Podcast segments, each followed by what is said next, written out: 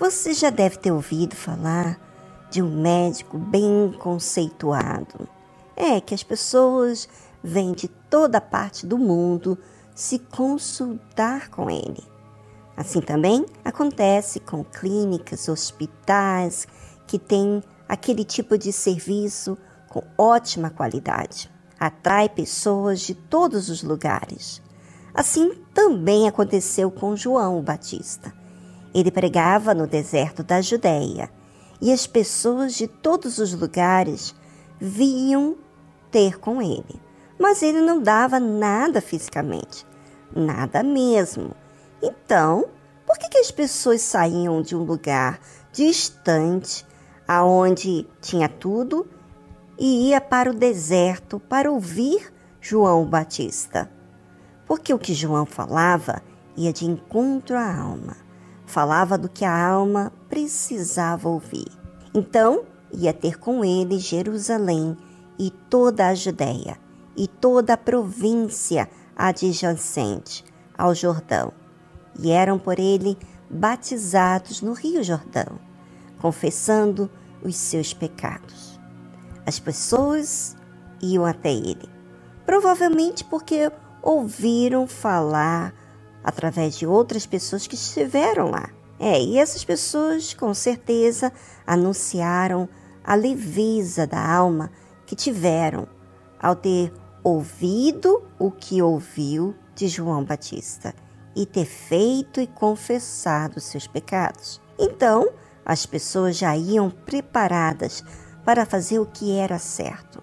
E lá eram batizadas, confessando os seus pecados. Você sabe que para confessar pecado tem que ser corajoso, porque o que mais as pessoas fazem é ocultar os seus erros e pecados, porque querem ser vistos pelas pessoas que não têm pecado, que faz tudo certo. Mas as pessoas sinceras estão em procura de mudarem de vida, odeiam a sua injustiça. Uma vez que elas têm a oportunidade de ouvir e ter a consciência do seu pecado, ela logo toma a atitude de mudar, porque é como se estivessem em busca há muito tempo daquilo que lhe foi revelado por Deus, através do servo de Deus. Mas sabe que aonde tem sinceros buscando a verdade, tem outros que não estão nesse objetivo.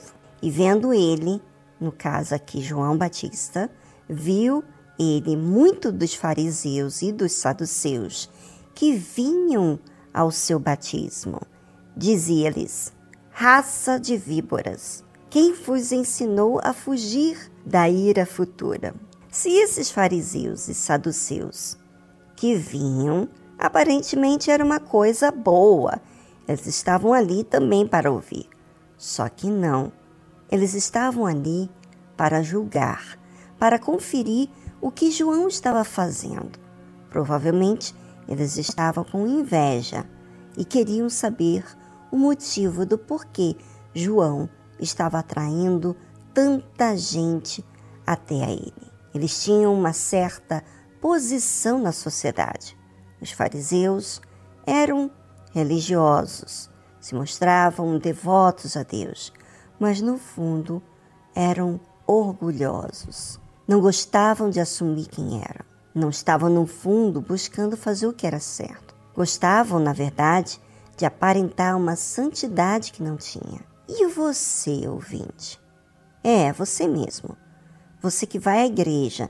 Não vou falar aqui com pessoas que não conhecem a verdade, mas você que tem ido à igreja, tem ouvido os programas, tem acompanhado as mensagens, ou seja, talvez você seja um pastor, uma pessoa bem conhecida na sua igreja, ou talvez seja apenas um membro que pede a todos para serem justos, especialmente os que estão na sua casa. Mas você, às escondidas, faz o que é errado. Você acha que vai enganar a Deus? Você acha que não terá consequências dos seus atos? Porque como você faz as suas injustiças às escondidas e ainda não colheu as consequências, você acha que pode enganar. Você fala de Deus, mas no fundo, você não considera Deus, que te vê o tempo todo. Na verdade, você fala de Deus, mas não crê que Deus te vê. Eu vou pedir a você, ouvinte, que tem ouvido a palavra de Deus, sabe o que é certo, mas você que quer aparentar uma pessoa que não é, sabe? Eu quero que você aproveite esse tempinho para pensar na sua alma. Pelo amor de Deus, não a mim, mas a Deus. Não sejas fingido, nem nas suas palavras quando você fala com Deus. Não diga coisas para Deus que são mentiras. Fala a verdade sobre você mesmo. Não seja enganador. Peça perdão a Deus. Assuma a sua condição diante de Deus e da autoridade que está acima de você, seja do pastor ou responsável por você. Fale a verdade, porque essa maneira é a única que você pode ser perdoado e curado e liberto.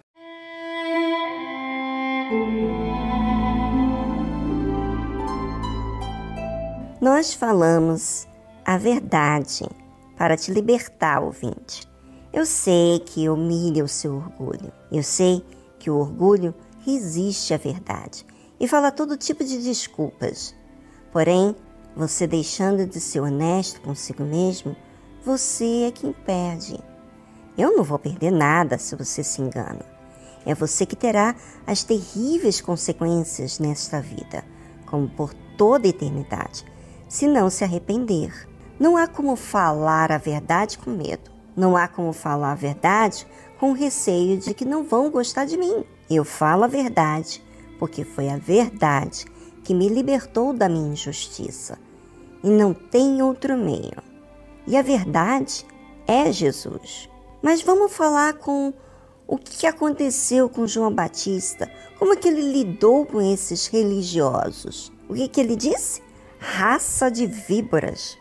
Uau! Quem vos ensinou a fugir da ira futura? Ou seja, os religiosos, são os que leem a Bíblia, vão à igreja, fala do que está escrito, sabe do que é certo e errado, mas como eles lidam com os seus próprios erros e pecados, aí eles fogem. Eles fingem que não vê, desprezam os sinais da sua injustiça, mas cobra dos outros justiça. Esse tipo de gente sempre vai existir. Não tem como falar de outro jeito porque na verdade eles escolheram não mudar. Por isso são chamados de raça de víboras. Será que você, ouvinte, quer ser assim? Uma raça de víbora que resiste à verdade e dá um monte de desculpas, além de ficar bravo quando alguém aponta os erros que você errou. Você diz com toda certeza que não errou. Mas o que você acha que está fazendo a Deus que tudo vê? Você está louvando a Deus? Com certeza são esses que dizem que a graça de Deus aceita todo pecado que você comete e Deus vai perdoar. Não, Deus não perdoa quem é enganador e quer continuar no engano. Sabe por quê que ele não perdoa? Porque não quer deixar de enganar usa sempre a desculpa que Deus perdoa, que Deus é bom. Sim, Deus é bom, porque nele não há injustiça. Eu quero dizer a todos os ouvintes o seguinte: eu não estou aqui para ganhar fama. Estou aqui para falar do Senhor Jesus, o Salvador. E falar dele não é levar um evangelho social, sem compromisso. O meu dever é conscientizar a você, porque tudo que me foi posto sobre a minha responsabilidade, eu vou dar conta diante de Deus. E vou ser bem sincero com você. A verdade que me libertou não me faz ser pacífica com o pecado. Não vou fazer carinho ao pecado.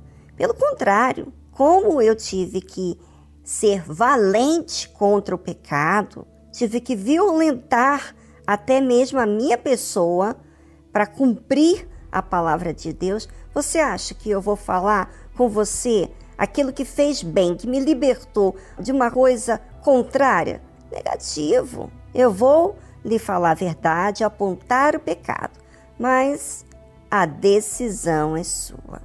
Eu prego o que eu vivo no meu relacionamento com Deus. Se eu não tenho medo de falar a verdade, então é porque não tenho rabo preso com o diabo.